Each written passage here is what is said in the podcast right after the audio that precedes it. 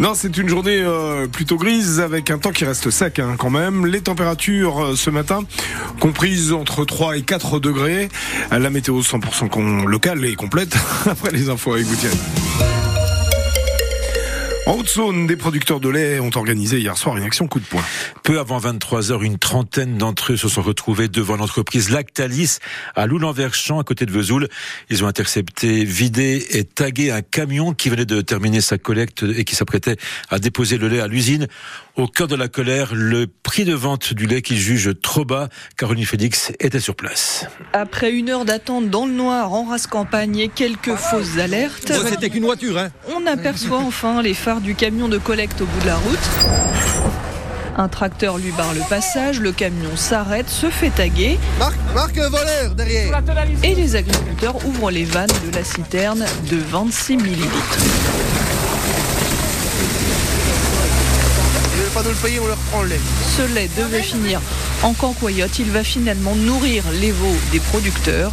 Parmi eux, Louis, qui a 80 vaches. On est dégoûté, quoi, parce qu'on se lève tous les matins pour traire du lait, et puis au final, on n'est payé euh, rien du tout. Lactalis est l'un des plus mauvais payeurs de la région. D'après eux, après une petite augmentation récente, ils payent 420 euros les 1000 litres. Encore trop peu pour Antoine. Faudrait combien du coup? Bah Aujourd'hui, minimum 440 euros de 1000 litres, minimum. Ce qu'on veut, c'est juste vivre, vivre de notre métier et avoir une meilleure rémunération. Et je pense qu'ils en sont capables. C'est pas normal qu'aujourd'hui un prix du lait soit acheté si peu euh, aux producteurs et soit revendu les prix qu'on peut retrouver en magasin. Il y a un problème. Les agriculteurs reprochent à Lactalis de ne pas jouer le jeu de la loi Egalim.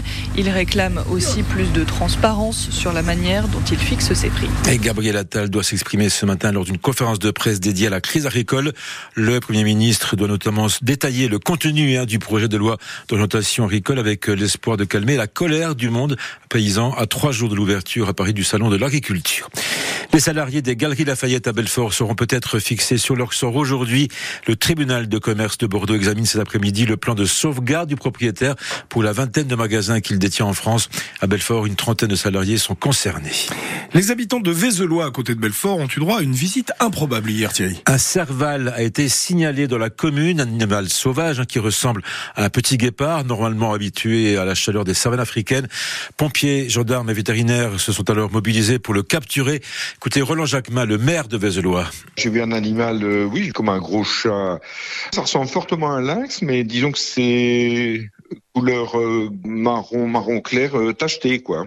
Et donc après bah ils l'ont endormi, ils l'ont mis dans une grosse cage. Euh, il y avait les gens de l'OSB qui étaient là. Apparemment, il était près du poulailler, mais heureusement les habitants qui avaient le poulailler étaient grillagés, donc il était terré tapis dans un dans un coin. plus il était plus craintif après parce qu'il était cerné par les brigades de gendarmerie de pompiers. Bah, les gens ont eu un petit peu peur parce que c'est vrai que ça court vite, ça saute très haut ça peut être dangereux. Apparemment, il n'est pas pucé, donc ça veut dire que c'est un animal ben, qui est illégal. Hein. C'était illégal. De toute façon, on n'a pas le droit d'en détenir de ce genre d'animal en, France. Donc ça veut dire que c'est soit de la contrebande, soit c'est illégal. Et le Serval a passé la nuit à la SPA de Belfort. Il devrait être transféré aujourd'hui dans une structure réglementaire au parc des félins en Seine-et-Marne. En attendant, l'enquête de gendarmerie se poursuit pour savoir à qui appartient l'animal. Alors sur francebleu.fr Belfort-Montbéliard, vous retrouvez des photos de ce Serval et toutes les infos sur cette incroyable découverte. Un soulagement pour de nombreux voyageurs de la SNCF malgré une grève des aiguilleurs vendredi et samedi à l'appel de Sudrail. Selon nos informations, le trafic des trains en ligne devrait être quasi normal ce week-end. Vous retrouvez euh, toutes les prévisions de trafic sur francebleu.fr. On vous propose à présent de monter dans un car. Un car très original puisqu'il permet de découvrir la musique et même d'enregistrer un morceau. C'est l'initiative portée par le bus d'Hélène dans le cadre de la capitale française de la culture du pays de Montbéliard. Une fois par mois, le bus se garde dans une commune. Hier, il était à Raymond-d'Anvèvre, près de Pont-de-Roide. Emeline Bonavent est montée à bord de ce studio itinérant.